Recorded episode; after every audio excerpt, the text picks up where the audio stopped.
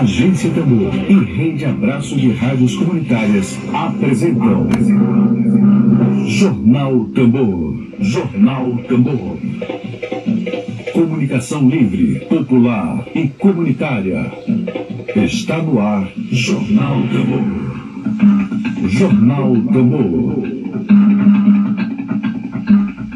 Bom dia, bom dia, bom dia, bom dia para você. Hoje é segunda-feira força, positividade, esperança. Segunda-feira, dia 8 de junho.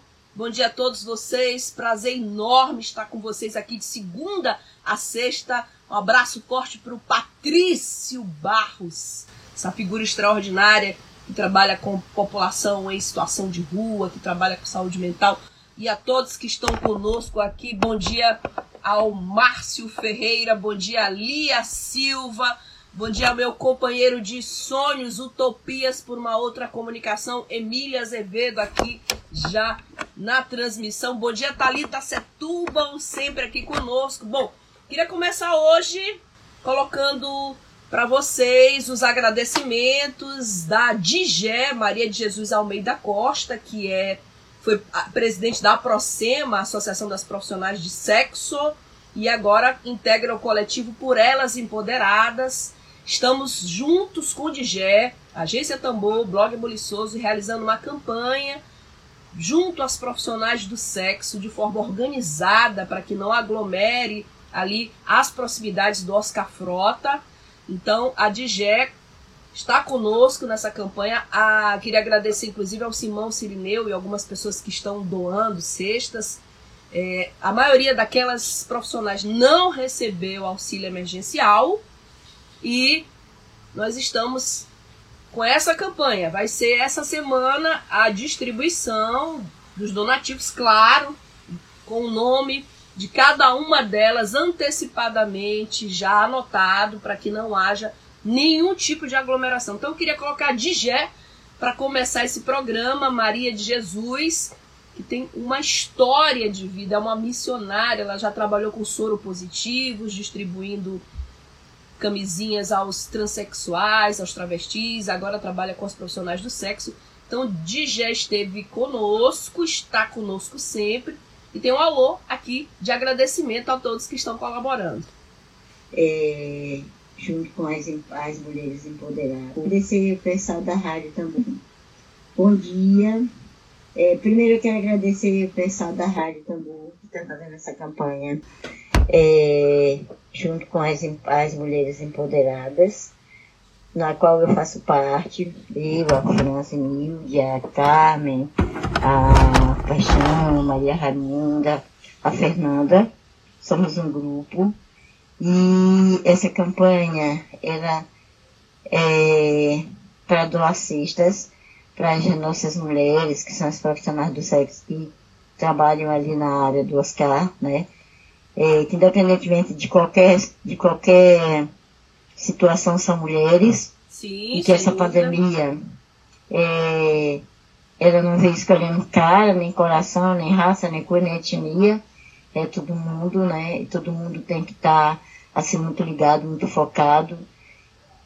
E as essas mulheres elas, elas estão numa vulnerabilidade Imensa. é muito grande, por conta disso a gente precisa tá sempre lá dando uma força, apoiando, né, que são mulheres, né? E sem olhar, sem, sem ler, sem é, falar com ironia que toda mulher tem que estar no lugar que ela quiser, né? Então todo mundo tem livre abrigo para fazer do seu corpo o que achar que é melhor. E a gente só tem que respeitá-los e aceitá-los e ajudar, né? Que esse é o nosso dever. Então eu quero mais uma vez agradecer a Rádio Tambor por essa essa né, é, essa dinâmica de, de, de estar junto, de vestir a camisa do movimento. Isso é muito importante. Eu quero agradecer a cada pessoa que já doou e quem vai doar também, né? A gente na terça-feira vai estar lá entregando eh, com horário com as meninas para não atrapalhar o trabalho delas, né? É, também a gente não costuma divulgar a cara das meninas porque, é, porque assim, as pessoas que decidem, né, se querem ou não querem. Agora, o nosso trabalho nós estamos fazendo com muita eficácia, muita, muita força, muita dedicação, muita luz, e fazendo a prevenção direto, né, conversando do Covid-19 direto, é, dando que ele trouxe, que essa pandemia trouxe para a vida de todos nós, do mundo inteiro, né, nós não poderíamos ser diferentes, né, e, enfim, é isso aí, obrigado Flávia, você é parceirona e guerreirona, obrigado mesmo, né, e a gente tá aqui, né? A gente não vai parar, a gente vai fazer outras campanhas. E aí, é isso aí. Não tem que agradecer nada, Digé. Estamos contigo, estamos juntos.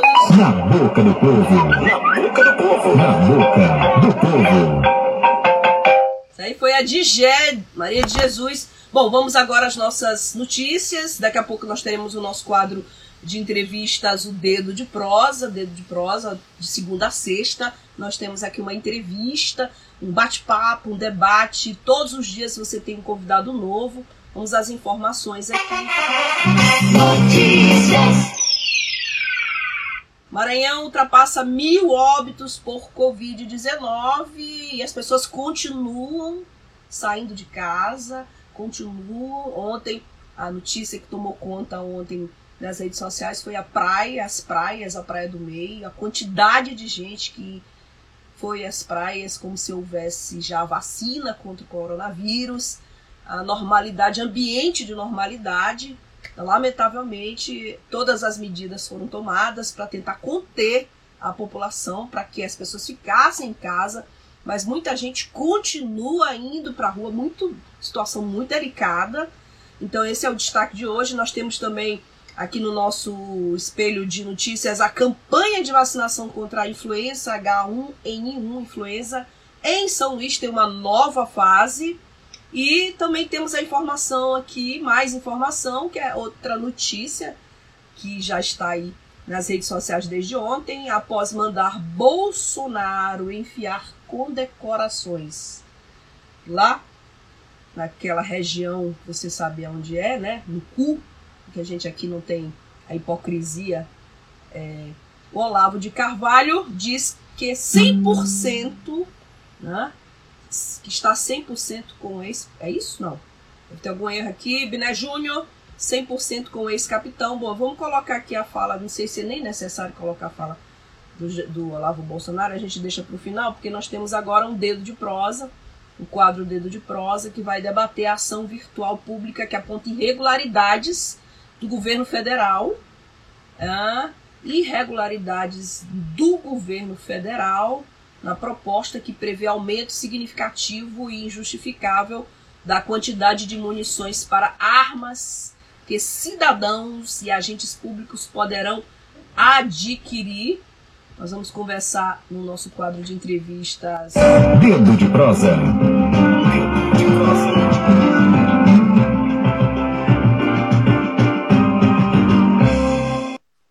Francisco Gonçalves, é um prazer enorme recebê-lo. Seja bem-vindo e bom dia, boa semana. Bom dia, é um prazer também enorme estar aqui na Rádio Tampou com você, Flávia, é uma muito grande. Bom, é, estamos aqui no dia 8 de junho de 2020 com o professor jornalista, ele é professor do Departamento de Comunicação Social da Universidade Federal do Maranhão, é doutor em comunicação, ele é secretário dos Direitos Humanos e Participação Popular do governo do Maranhão. E vamos conversar com ele sobre a ação civil pública que aponta irregularidades do governo federal e que prevê aumento significativo, significativo, injustificável da quantidade de munições para armas que cidadãos e agentes públicos poderão adquirir. Professor Francisco Gonçalves. É, eu já estou aqui com um monte de pergunta aqui, deixa eu me organizar direitinho. É, nós temos a, óbvia, a óbvia relação entre aumento de armas e criminalidade. Né? Nós temos essa relação óbvia. A gente começa lhe perguntando, é, além das irregularidades, o que o motivou a mover essa ação civil pública? É importante observar que a legislação brasileira ela faculta a qualquer cidadão entrar com a civil pública quando esse cidadão observar ou constatar que algum ilícito foi cometido por autoridade pública. No caso, eu estou fazendo uso de um direito constitucional e acho que é importante nesse momento. Não basta a gente soltar notas nesse momento de governantes. A gente precisa tomar medidas políticas e judiciais para coibir abusos que põem em risco a vida das pessoas. Então, se trata, sim, de uma ação tem por objetivo não só coibir abuso de uma autoridade pública, mas de defender também a vida humana. É importante observar que a portaria, que a portaria interministerial 1635 do gabinete do Ministério da Defesa, a pedido do presidente Bolsonaro, ele viola duas coisas graves. Primeiro, ele não tem embasamento técnico. A autoridade que assinou, a, a que deu o parecer, não estava mais no exercício do cargo. Ao mesmo tempo, o parecer se resumiu a um ok, contrariando uma outra portaria do Ministério da Defesa, amplamente tinha pelo menos um estudo técnico, embora também polêmica. E o que é mais grave ainda, e que nós não podemos esquecer, que essa decisão do presidente Bolsonaro, ela se baseia em uma motivação explicitamente política de, de incentivar a desobediência civil armada, que é grave, porque ela afronta contra, contra o Estado Democrático, direito, e contra entes da União. Vamos, todo mundo deve lembrar da famosa reunião do Ministério do dia 22 de abril, em que foi veiculado, foi veiculado um vídeo por ordem do ministro Celso Melo, já que o governo Bolsonaro queria manter escondido essa reunião, escondido essa reunião. É importante a gente, a gente repetir aqui a declaração, de, o pedido de Bolsonaro, abre aspas, um bosta de um prefeito faz uma bosta de um decreto, algema e deixa todo mundo dentro de casa. Se tivesse armado, ia para a rua. Peço ao Fernando, ministro da Defesa, e ao Moro, ministro da Justiça, que, por favor, assine essa portaria hoje, que eu quero dar uma puta de um recado para esses bostas. Ora, o que que, que, que para quem que Bolsonaro estava falando nesse momento? Para os prefeitos que estavam mantendo medidas de isolamento social, de distanciamento social, para proteger a vida das pessoas. Do mesmo modo, não era um recado apenas para os prefeitos, era um recado também para os governadores. Ou seja, o presidente da República está estimulando a desobediência civil da população para se contrapor às medidas sanitárias hoje de proteção à vida, medidas sanitárias que o governo federal não toma. E o que é grave, se nós formos, formos analisar os dados, comparando essa portaria com a portaria anterior, a portaria anterior, lançada no início do ano, estabelecia que cada cidadão tem porte de arma e cada autoridade pública que tem porte de arma poderia adquirir até 200 munições por ano, ou seja, 200 balas por ano, o que já é um número excessivo. Já é um número excessivo. E é importante observar que desde quando Bolsonaro assumiu, ele tem gradativamente tomado medidas de armamento da população. E de armamento e de incentivo, inclusive, como fica claro aqui, que não se trata apenas de incentivar armamento da população, mas se trata de incentivo à formação de milícias armadas para enfrentar medidas de proteção à vida. É, nesse aspecto aqui, a, a, a portaria que Bolsonaro pediu para que fosse aprovada, ela deixa de ser e autorizar 200 balas por ano para autorizar 300 balas por mês. Ou seja, ela é cumulativa. Uma mesma pessoa pode comprar durante um ano 3.600 balas. Ou seja, não é pobre consegue comprar isso. Quem tem dinheiro para comprar bala é que é cara. Né? Então, nesse momento, o que Bolsonaro está estimulando é, primeiro, o consumo desenfreado de armas e de munição no país, o que possibilita que essas armas, missões caiam na mão de grupos, de grupos criminosos organizados e, ao mesmo tempo, o estímulo de milícias a enfrentar as autoridades públicas no estado do Maranhão. É importante observar que, na mesma reunião, o ministro da Educação defendeu o assassinato de, de, de ministros do STF.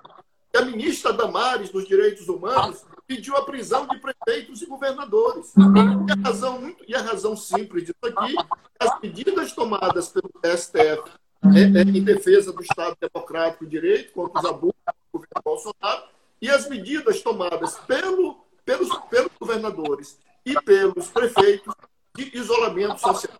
É importante, Flávia, que sempre senta se alegar um discurso da legalidade e da legalidade. A legislação brasileira é bastante clara. Em períodos de crise, de pandemia, os governadores, os prefeitos podem tomar medidas, medidas de proteção à vida, inclusive com restrição do envio, que é o caso do isolamento, o caso do lockdown que houve aqui. Quer dizer, é importante saber que o próprio lockdown que houve aqui foi um pedido da Justiça, Sim. uma determinação da Justiça, exatamente porque a nossa, a nossa Constituição Federal estabelece que o princípio do Estado é a defesa da vida. Professor, vou dar uma quebradinha aqui na pauta, daqui a pouco eu volto. Ok. Quero saudar a Ana Cristina Cardoso, quero mandar um abraço especial para ela. Marcelo Minardi, blogueiro aí acompanhando a transmissão. Muita gente. Professor, mas a, a- minha quebrada é o seguinte: vamos voltar já já à pauta da, do armamento. É, o senhor tem uma trajetória para nós todos exemplar. O senhor foi, foi jornalista da CPT, Comissão Pastoral da Terra, lembro disso, foi meu professor. É, o senhor imaginava que viveria tempos como esses, do ponto de vista do nível de escatologia que hoje eh, a República Brasileira se encontra com Olavo de Carvalho, com Bolsonaro, com aquela reunião ministerial? O senhor imaginava viver isso algum dia como jornalista? Olha, eu não imaginava cinco anos atrás. Eu achava que nós poderíamos, até achava que nós poderíamos, depois dos governos do PT, é, com, com, com os governos do PT, se consolidar um outro ambiente político no Brasil que levasse em conta a ideia da liberdade, a ideia da igualdade, respeito à diferença. É, mas nos últimos anos, isso é importante a gente lembrar, o bolsonarismo ele não surge, ele não surge do nada, ele não surge de repente. Né? Eu acho que ele, é- ele, o bolsonarismo ele combina dois movimentos, entre outros.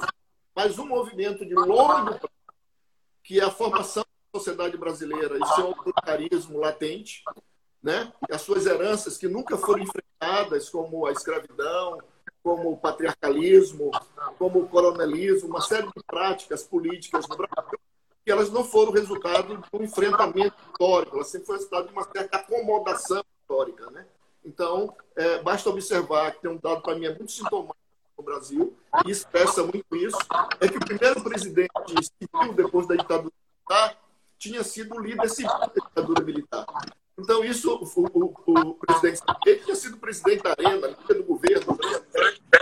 Então, é só esse aspecto, ele é muito elucidativo das acomodações na sociedade brasileira e da gente não enfrentar um passado que não passa na sociedade brasileira. E uma delas está é, é, tá ligado ao racismo. Tem até um debate hoje sobre a questão de movimento racista e movimento fascista, e algumas polêmicas dizem que o movimento racista não é fascista. Acontece o seguinte: é, não é possível ser antifascista sem ser antirracista na sociedade brasileira. Sem dúvida Porque nenhuma. as bases do, raci- do fascismo no Brasil se assenta na história da escravidão, é, entre outras bases. E o segundo aspecto, de forma mais recente, são uma série de ações. Nós podemos ver que acontecem fatos similares, claro que, que com um contexto diferente em outros países, como os Estados Unidos, alguns países da Europa e mesmo na América Latina. Que é o, o- o- uma série de movimentos que foi sendo gestado na sociedade brasileira contra os movimentos de caráter emancipatório e contra os movimentos sociais. Um deles, que nós temos que enfrentar, é o debate da Lava Jato. Os setores progressistas, durante, durante os últimos anos, ficaram emparedados com a questão da Lava Jato. As elites brasileiras compraram o discurso da anticorrupção. E o que é grave na Lava Jato, a gente fica se perguntando hoje, por que, que as pessoas estão contra a democracia? Ora, gente, a população brasileira foi bombardeada nos últimos anos de que democracia é sinônimo de corrupção. E que os democratas brasileiros, que os socialistas, os comunistas, os progressistas, com exceção da turma do PSDB, todos eram corruptos. Então, de modo até os movimentos sociais foram acusados de corruptos, os movimentos sociais, e pela Lava Jato.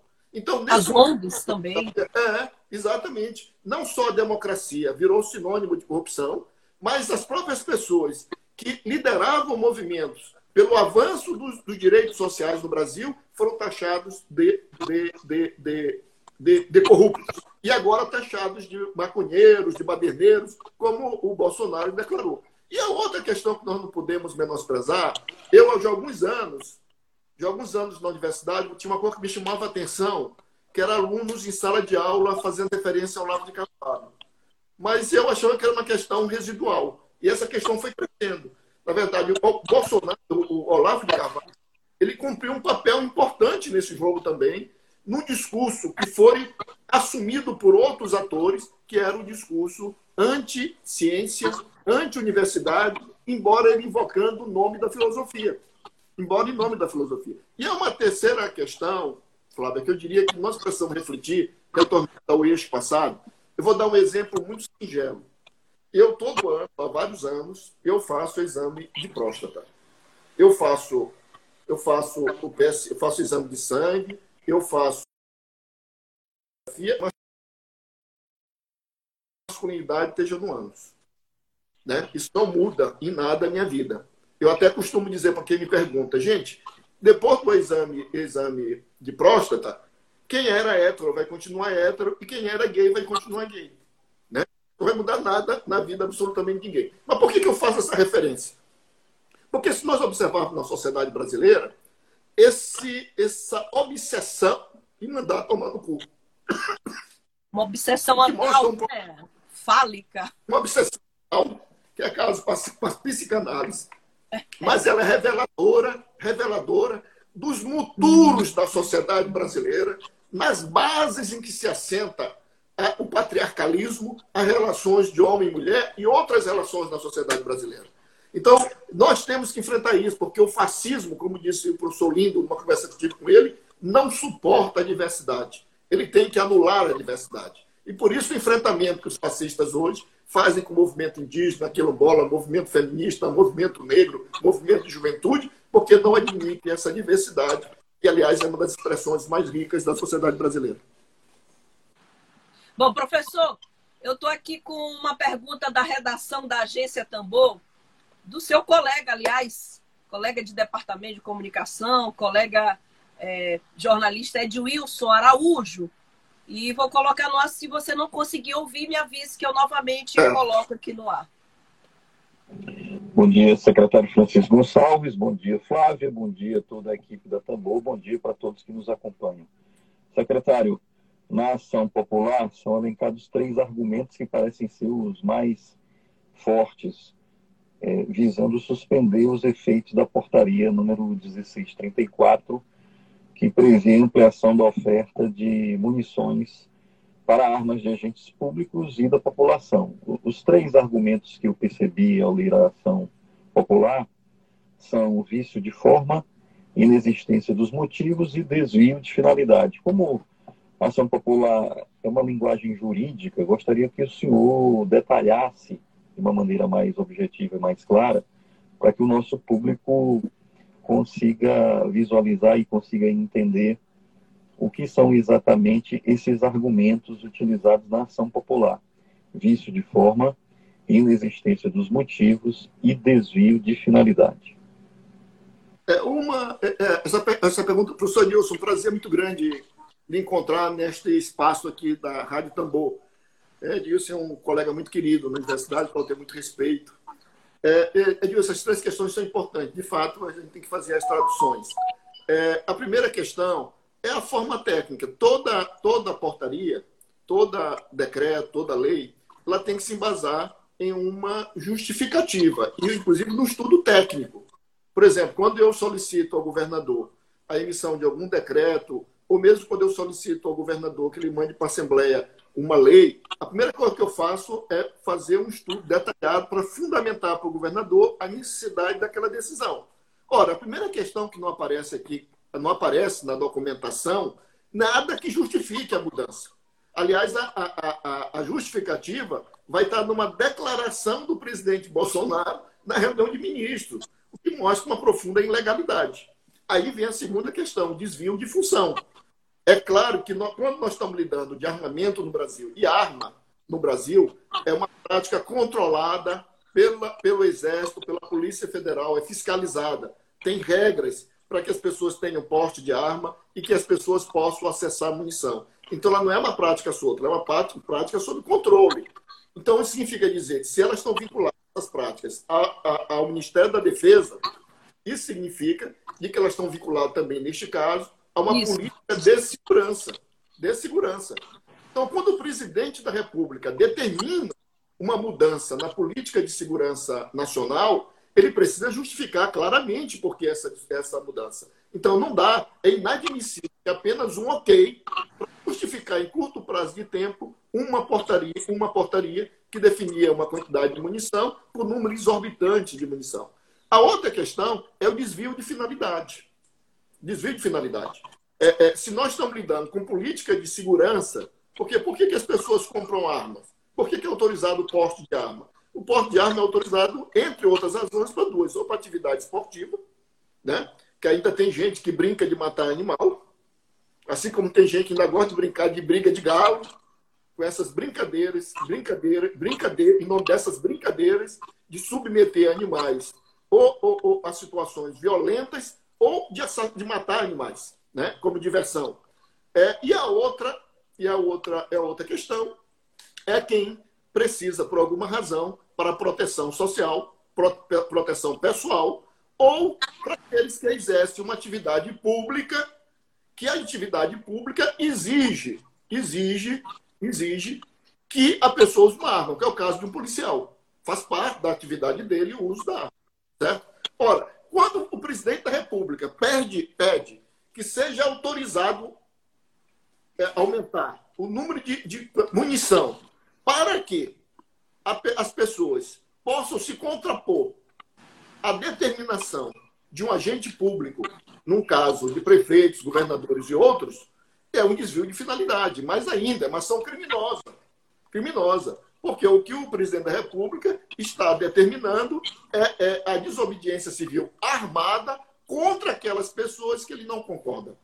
Então, aqui nós temos uma questão técnica que o, o, a decisão ela não, se, ela não tem nenhuma justificativa clara, não foi apresentado nada concretamente nos autos, no, no processo, que justificasse, que justificasse a decisão. É importante lembrar que o militar que liderou, que, que fez o, o, o ok, inclusive não estava no mesmo cargo. Tem uma série de ilegalidades. ilegalidades.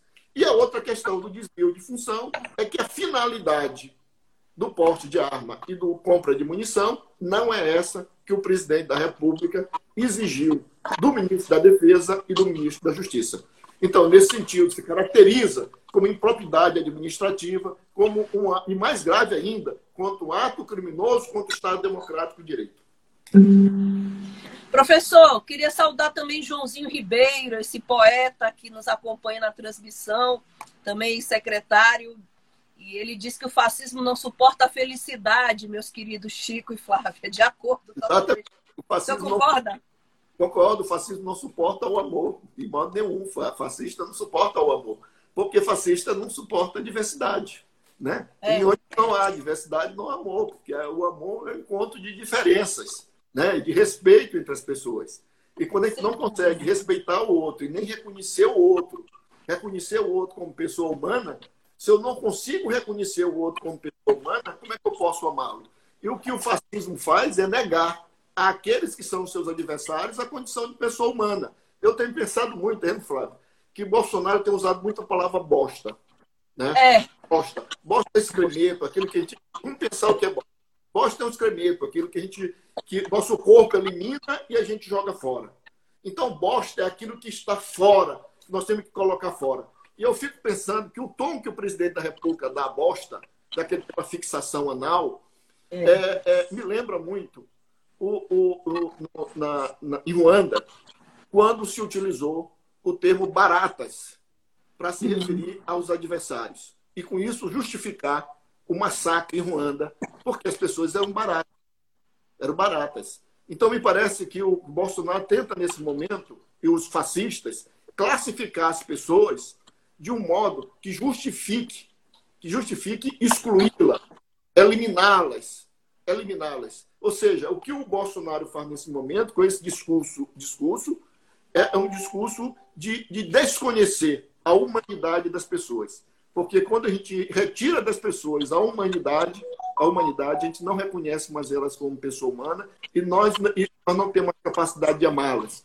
Isso explica muito a falta de empatia do presidente da República com o sofrimento das pessoas, das famílias, que estão perdendo seus entes queridos, que são milhares no Brasil nesse momento, e, ao mesmo tempo, é, é, é, as pessoas que estão com parentes, com amigos, com conhecidos doentes, contaminados de coronavírus.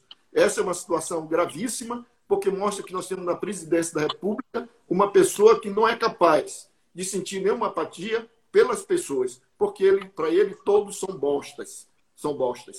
E bosta, ele não reconhece na bosta nenhuma humanidade. Ou seja, para o Bolsonaro, assim como em Ruanda, nós somos baratas. Perfeitamente. Eu queria lhe fazer uma provocaçãozinha. Ano passado eu li aqui o Necropolítica, né? Mandei buscar o livro. E tem um trechinho que ele fala aqui que a morte é vista como detentora de grande significação, como um meio para a verdade. A verdade Bolsonaro, no caso. E hoje, a gente tem um artigo brilhante, hoje cedo eu li esse artigo da Folha de São Paulo, que é do, de um advogado, Tiago Amparo, ele é professor de políticas de diversidade da FGV Direito lá em São Paulo. O artigo se chama Bolsonaro nos quer armados e mortos. E ele faz essa relação entre você começar a omitir dados do coronavírus e fazer também o armamento e promover o armamento da população. Eu queria do senhor uma avaliação sobre essa coisa da verdade da mentira, da morte como a verdade do Bolsonaro, aqui do, do Bembe, e desses números que o governo Bolsonaro começou agora a omitir, depois voltou atrás. Essa relação, uma avaliação sua sobre essas relações verdade, mentira e morte e o genocídio do governo Bolsonaro. É, quando, eu lembro quando era no meu tempo de juventude, que já faz algum tempo, é, é, eu, eu fui, eu, eu, a minha juventude foi durante a ditadura militar. Né? Hum. Eu me lembro que nesse tempo participei dos movimentos, como outros aqui, inclusive, Joãozinho e outros que estão aqui nessa, nesse debate. Participamos da, da luta, da resistência política contra a ditadura militar. Eu participei também de organizações clandestinas de resistência à ditadura militar. E eu me lembro que tinha um chavão na época, que assim, os porões da ditadura. Porões, é. ditadura. E, e para mim, essa, essa, essa expressão, porões da ditadura, nunca ficou tão tão clara para mim quanto agora. Tá Porque o, o, o, no processo de luta contra a ditadura e redemocratização do Brasil, teve algo que não saiu do porão e ficou no porão. Mas ficou latente na sociedade brasileira. Latente na sociedade brasileira. E ela ganhou força nesse momento que as elites mobilizaram os piores sentimentos da sociedade brasileira contra os setores democráticos e as esquerdas exatamente ela deu vazão para aquilo que estava no porão e que nunca foi enfrentado na sociedade brasileira, nem no período dos governos democráticos, pudesse vir à tona. E exatamente um presidente da República, isso é importante a gente não esquecer, um presidente da República que tem como seu ídolo o símbolo da tortura em nosso país, da violação dos direitos humanos, um criminoso contra a humanidade, o Ustra. Esse é o ídolo dele, um torturador. Um torturador. E todo torturador, para existir como torturador, ele precisa negar a humanidade do outro. E, ao mesmo tempo, a sua própria humanidade. Né? Porque ele vai destruir, o que ele vai o torturador pode ter uma informação, o que ele precisa destruir é a humanidade do outro, para ele obter a informação que ele precisa. Então, esse presidente da República, ele historicamente está comprometido com uma verdade da morte. Da morte. Ou seja, com uma, um, uma, ideia, uma ideia de que todos aqueles que discordam da sua visão precisam ser eliminados. Eliminados. Então, primeira, o primeiro assassinato que este senhor comete e que ele trabalha contra é exatamente aquilo que foi caro para todos nós, caro para todos nós, que foi a conquista da liberdade, da democracia, do necessário, necessário confronto de ideias, do necessário contraditório, como algo marcante de uma sociedade democrática. E o que ele vai tentar obstruir na sociedade brasileira é a ideia do, do, do contraditório, porque, do ponto de vista dele, cabe uma sociedade com pensamento único, pensamento único, um único ponto de vista, no caso dele. Eu diria que essa primeira questão é importante. A segunda questão que é importante é Bolsonaro em relação à pandemia. eu, eu, eu, tenho lido muito que, assim, no início, sobretudo no início da pandemia, houve vários, vários analistas que fizeram, fizeram apontar, defender um ponto de vista que Bolsonaro fazia uma aposta. Uma aposta no sentido de que os governadores não iam conter a pandemia e ele, no final, ia sair com aquele que tinha razão defendendo cloroquina. Né? É, e ele, e, e, e, e, esse é o ponto do, do, do, do Bolsonaro, que todo mundo tem acompanhado. Ele prescreveu medicação, ele não respeita nenhuma regra sanitária, ele não, não, não é, é, ataca permanentemente os governadores. Mas, é, mas nós temos que observar, quando eu, eu, eu, eu, eu ouvi, ouvi, vi e ouvi o vídeo da, da reunião ministerial, e depois eu tive a oportunidade de, de ler detalhadamente a transcrição da reunião. É uma reunião de pavor. Na verdade, o que eu chego à conclusão, para usar uma frase que ganhou importância para nós, é para aqueles senhores do Planalto, aquelas senhoras, as nossas vidas não importam. Não nenhuma importância. É mais ou menos muitas vezes, e acho que isso, o exemplo que eu vou dar é para também a gente refletir nossa relação com a natureza. É mais ou menos quando nós estamos perto de um formigueiro e a nossa intenção é apenas destruir o formigueiro. Porque aquelas formigas não importam para nós, elas incomodam. Então vamos destruir as formigas. Né? Então, então as vidas não importam. Essa é uma questão que está presente na cabeça do Bolsonaro. Porque quando eu, quando eu digo que a vida não importa, é porque ele, os adversários, quem são os adversários de Bolsonaro? São os negros, que é a maioria da população brasileira são as mulheres, o movimento feminista, que eles querem ver em casa, coordenadas. Na população LGBT. A população LGBT. É, é, é, o, as pessoas com deficiência. Para eles, as pessoas são anormais. São anormais, não são humanas. Essa é a questão. E eu fico até me perguntando para quem, na visão de para quem, quem é humano para Bolsonaro. Porque para Bolsonaro essas pessoas não são humanos. Para usar até uma expressão do Foucault, no famoso livro do Foucault, os anormais, para eles todas as pessoas são anormais e não têm direito de existir. Essa é uma questão importante. A outra questão que nós não podemos esquecer é que é os fortes vínculos, como apontam todas as denúncias, entre a família de Bolsonaro e as milícias do Rio de Janeiro. Então, a ideia do armamento, da arma, faz parte de uma visão de mundo de um modo de lidar com a realidade, que é armar. E aí, vejam bem, é grave. É grave. Armar milícias para eliminar adversários. Para eliminar adversários. Por isso é que, que nós temos que enfrentar. Vocês têm perguntado para mim, Flávio, aproveitando, assim, o que é que eu acho desses vários movimentos que estão surgindo no Brasil de retomada da democracia? O Manifesto dos Juntos, Isso. o movimento foi lançado nos 70, somos 70, agora já somos 80, uma série de movimentos. Eu acho que todos esses movimentos são importantes na sociedade brasileira. Porque eu acho que é importante que as pessoas, eu, eu pelo menos, a, a advogo, que quem tenha minimamente alguma empatia nesse momento tem que assumir alguma postura em defesa da vida e da liberdade, porque sem liberdade não tem humanidade. É a liberdade é fundamental para a gente exercitar a nossa, nossa humanidade. Uhum. Mas nós não podemos desconsiderar as contradições da sociedade brasileira. Eu me lembro do debate que houve, por que, que o Lula assinou no manifesto ou não assinou. Que cada um tem direito de assinar ou não assinar. Porque quando você assina um manifesto, você está se alinhando a um ponto de vista do manifesto. Mas não significa dizer que você discorde das questões de defesa da vida da democracia. Porque me parece aqui importante. Eu vejo o Moro hoje. Moro. Moro é uma figura hoje que quer um bolsonarismo sem Bolsonaro. né? Um bolsonarismo ser Bolsonaro. Essa é a questão. Nós não podemos desconsiderar que Bolsonaro não surgiu do nada. Assim como na Alemanha, interessou as elites brasileiras um governo, um governo autoritário para impor uma agenda de restrição e de, e de eliminação de direitos. Né? Então, quer dizer, esse debate nós temos que fazer. Mas isso não significa, nós, nós, isso não significa desconhecer pontos de convergência que é a defesa da vida, da democracia e dos direitos. Acho isso fundamental. Mas nós não podemos tratar o momento político do Brasil sem enfrentar o debate.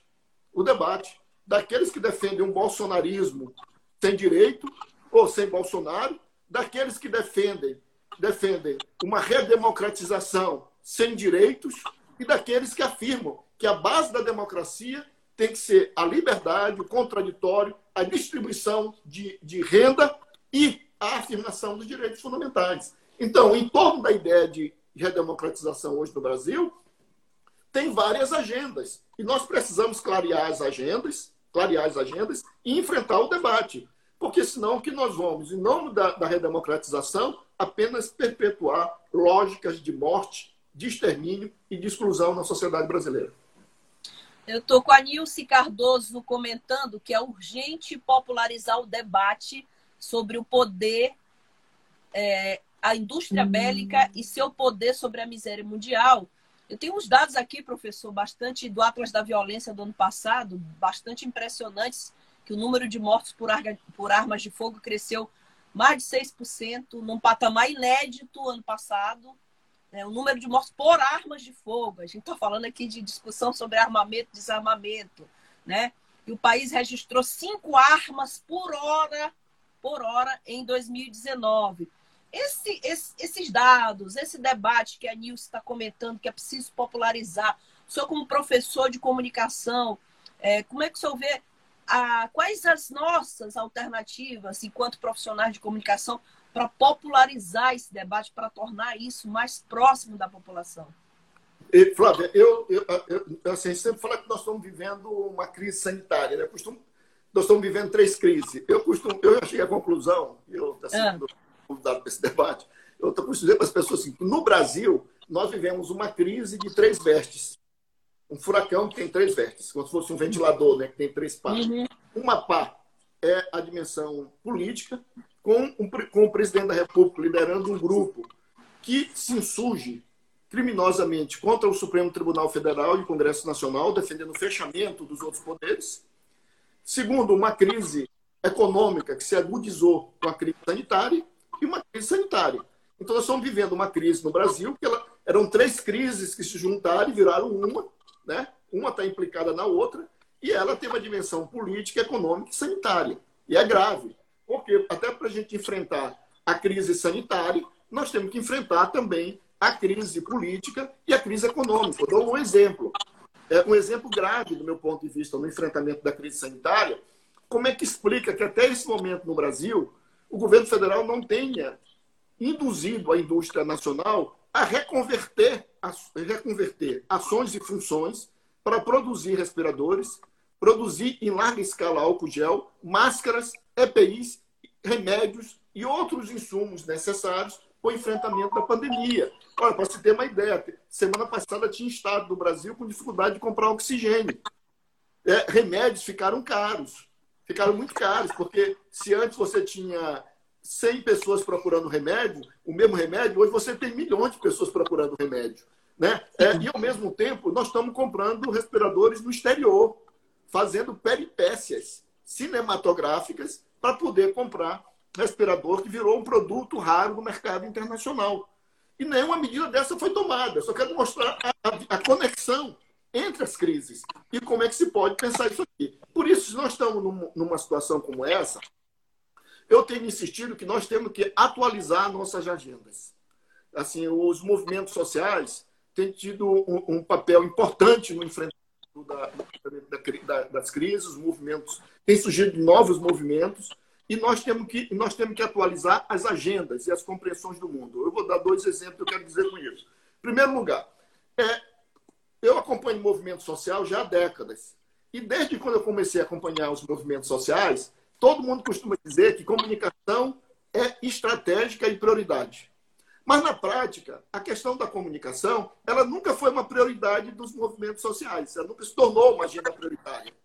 Ora, hoje ela tem que ser, por uma razão simples.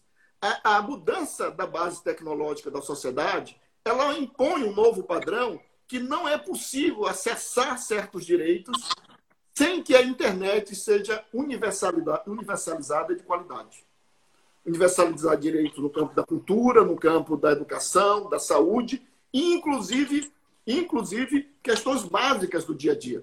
Então, uma agenda fundamental hoje nossa é exatamente é a questão da universalização da internet gratuita, de qualidade, de banda larga, para atender às necessidades da população. Eu acho que tem muita gente brigando contra celular, num falso debate sobre educação à distância. A educação à distância, para mim, é um nome que remete a uma outra lógica. A educação já há muito tempo iniciou um processo de mediatização. E com isso nós temos que, nós temos que defender, eh, eh, ter uma pauta propositiva. Do mesmo modo, a pauta sobre armamento. De fato, esse debate sobre, sobre as portarias do Bolsonaro, de aumentar o consumo de bala no Brasil de armas, ela não tem a ver apenas com uma lógica miliciana de Bolsonaro, também dos vínculos. Nós temos que nos indagar hoje quais são os vínculos desse grupo político com a indústria armamentista no Brasil. E nós precisamos precisa ficar claro no Brasil hoje qual o debate sobre a indústria armamentista. E não só no nosso país, mas no mundo. Essa é uma outra agenda importante. Sobretudo nos últimos, nos últimos anos, cresceu muito um debate no Brasil sobre, sobre a necropolítica. Um debate Sim. importante. Mas como é que ela se materializa, materializa no dia a dia, no concreto? Um deles é pelo consumo desenfreado de armas e de munições. E mais ainda, de, de, de grupos organizados patrocinando esse consumo. Então, nesse aspecto, eu considero fundamental. Não é possível discutir uma política da vida sem que a gente enfrente dê visibilidade à, à indústria armamentista no Brasil e seus impactos na sociedade brasileira. O Brasil hoje virou um mercado fabuloso para a indústria de arma. Você imagina que uma pessoa pode comprar por ano 3.600 munições. Multiplica pelo número de pessoas, pelo número de pessoas. Quer dizer, os, os jornais precisam mapear essa indústria. Há um velho ditado que nasceu no jornalismo investigativo, que quando você quer investigar alguma coisa, o princípio é esse: siga o dinheiro. Siga o dinheiro. Então tem que seguir o dinheiro da indústria armamentista. Não só naquilo do, do, do, do, do mercado de armas no Brasil, mas quem a indústria da arma financia na política brasileira. Essa é uma questão importante. Né? E, e, e, e, a outra agenda que eu considero importante, Flávio, é que, é que eu acho que nós, na cidade brasileira, muitas vezes, nós, eu digo nós, e aí eu me incluo também, nós que vemos de uma certa formação de movimentos organizados, com certo padrão de organização, e às vezes a gente tem dificuldade de lidar com movimentos, com outras formas de organização, com outras formas de articulação, né, com outras formas de expressão. E nós temos também que analisar isso do ponto de vista da dinâmica da sociedade brasileira. Eu dou um exemplo das torcidas organizadas. Eu tenho refletido sobre a questão das torcidas organizadas. Eu, particularmente, acho um dos movimentos mais hoje da luta pela democracia brasileira, porque ela tem uma dimensão simbólica incrível. Vejam bem, o Bolsonaro, o bolsonarismo, ele vai fazer um esforço para identificar a sociedade brasileira com uma pátria e um time. Porque todo fascismo, ele quer criar uma ideia de pátria, pátria de forma monolítica, em torno de um líder. Uhum. E em torno de uma cor, de uma bandeira, o amarelo. O amarelo. Uhum. Que é a cor da nossa seleção canarinho. Tanto que Sim. tem gente hoje que está com vergonha de usar amarelo. Né? É. A ditadura militar também fez isso. E foi no processo de redemocratização que nós tomamos de volta as bandeiras, as cores nacionais. E passamos a nos orgulhar de vestir verde e amarelo. Mas o fascismo tomou nas ruas o, o, o amarelo e virou um símbolo do fascismo no Brasil. Isso. Né? Um, um, um, virou um símbolo de um movimento autoritário, excludente e monolítico. Aí vieram, e aí vieram as torcidas organizadas, mostrando a beleza da diversidade das cores do time brasileiro e dizendo que neste país nós somos uma nação formado por muitos povos, por muitos povos. Eu me lembro que na Constituição de 88 houve um debate que os constituintes não tiveram coragem, e não tiveram, uns não tiveram coragem, e outros, na verdade, era concepção política. Mas eu me lembro que havia uma emenda, uma emenda, uma emenda, proposta de emenda popular, para declarar que o Brasil era um país plurinacional e plurilinguístico. Plurilinguístico. Porque no Brasil não se fala apenas uma língua, Sim. se fala dezenas de línguas. Não só as línguas originárias, nas línguas originárias dos povos indígenas, basta ver as línguas que são faladas no nosso Isso. estado, mas também aquelas línguas que em determinadas cidades do sul são as línguas dos migrantes mais recentes, que os mais velhos só falam a língua do seu país de origem. Então, eu, esse aspecto fundamental, porque o fascismo não admite isso, que é a ideia de compreender que nós somos um povo, um povo brasileiro, é marcado por as mais diferentes diferenças, diferenças. E que essas diferenças é que nos constitui como um povo, um povo original no Brasil, no, no planeta. E ao mesmo tempo, e ao mesmo tempo, nós, e aí eu queria fazer uma última questão, uma última questão sobre isso, que tem uma outra agenda que nós temos que enfrentar, né? Que nessa diversidade de movimentos, a diferença não é contraditória com a igualdade.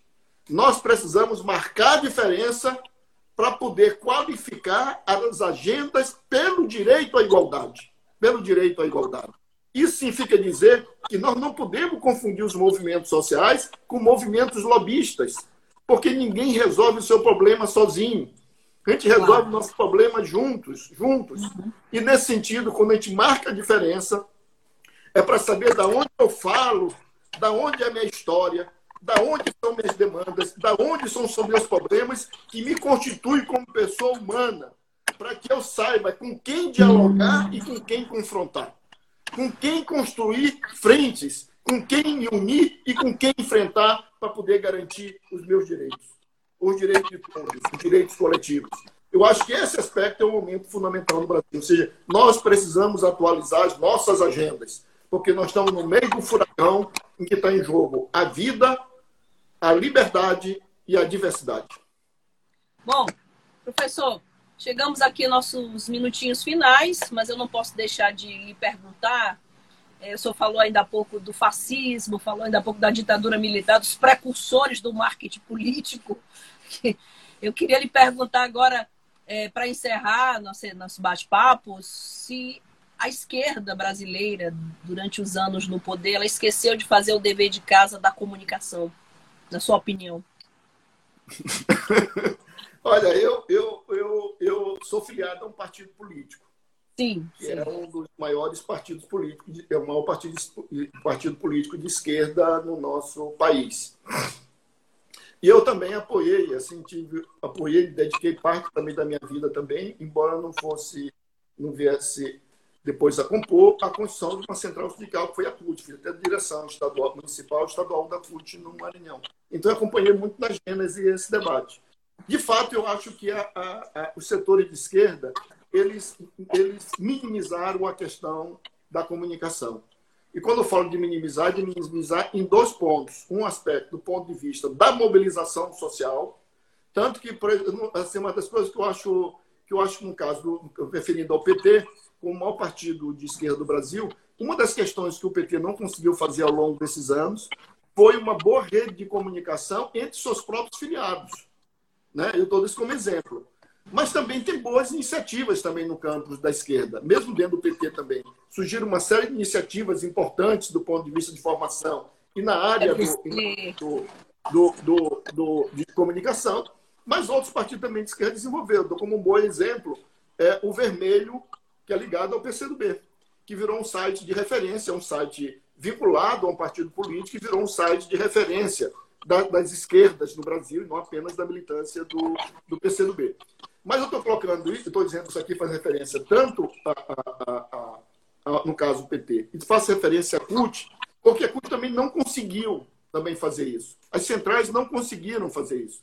Embora as centrais tenham, no âmbito das centrais, a gente encontre excelentes iniciativas. Excelentes iniciativas no âmbito das centrais, como é o caso da TVT, em São Bernardo, que é uma excelente experiência de TV para os trabalhadores. Então, eu, assim, eu, o que eu diria é que, ao longo desses anos, a esquerda, os movimentos sociais, acumularam uma série de experiências significativas, mas não foram, por uma série de razões, não construíram referências de comunicação capazes de, de, de, de influenciar no debate público. Há uma mudança, que eu diria, nos últimos anos agora, com as redes sociais, que cria um outro ambiente surgiram uma série de iniciativas importantes do ponto de vista do pensamento crítico no Brasil, e uma série de iniciativas importantes, e que eu acho que o desafio é evitar que essas iniciativas importantes elas fiquem atomizadas, cada um no seu canto, cada um no seu nicho. Eu dou como próprio exemplo aqui o surgimento da Rádio Tambor aqui no Maranhão, que é uma experiência muito boa. Eu dou como exemplo é, é, a, a, a, a, mídia ninja. A mídia ninja é uma experiência muito boa também nesse aspecto, 247. Surgiram uma série de, de, de, de, experiências, ou vinculada ao campo partidário, ou vinculada ao campo dos movimentos sociais, ou vinculado a, a organizações da sociedade civil mais ampla, que hoje formam um espaço público democrático no Brasil, mas ela precisa ser potencializada para atingir um número maior de pessoas. Porque nós estamos lidando com, com sistemas de comunicação poderosos no Brasil, que diariamente também disputam um ponto de vista sobre a sociedade brasileira. Bom, acabei desvirtuando a pauta para comunicação e eu queria lhe convidar de novo, então, para vir debater comunicação numa outra ocasião. Professor Francisco, muitíssimo obrigada pela sua participação, pela sua presença, por essa aula aí de política. Queria lhe agradecer em nome de toda a agência Tambor pela sua presença hoje e lhe desejar uma ótima semana. Obrigada. Flávio, eu também fico muito grato pelo convite. Desejo a todos que estão aqui participando, a equipe da Rádio Tambor, saúde e paz. Obrigada, professor Francisco. Um grande abraço. Bom debate. É... Queria é, removi o professor e perdi o versinho do, do Joãozinho Ribeiro. Em tempos sombrios me assombro, mas não tombo, nem me escondo, pois carrego nos ombros, teimosa como a lembrança, a sombra insuspeita da insuportável esperança. Joãozinho Ribeiro, que presente no encerramento desse bate-papo, desse bom debate com o professor Francisco Gonçalves, secretário estadual de Direitos Humanos e Participação Popular, professor universitário, Obrigada, Joãozinho Ribeiro. Bom, a gente já convidou o professor para voltar aqui falar de comunicação. É inadmissível como na sociedade da informação, na era da informação, você omita dados sobre pessoas contaminadas e mortas pelo coronavírus. A gente resiste, vai continuar aqui todos os dias de segunda a sexta com vocês. Muitíssimo obrigado. É excelente debate. As perguntas ao professor Vamos mandar para a assessoria dele. A Aninha estava por aí, Ana Oliveira, e Vamos mandar para que ele responda diretamente para vocês. O tempo foi curto. Um abraço para todos. Muitíssimo obrigada. A gente volta amanhã. Fique em casa, não saia de casa não, tá bom? Um abração.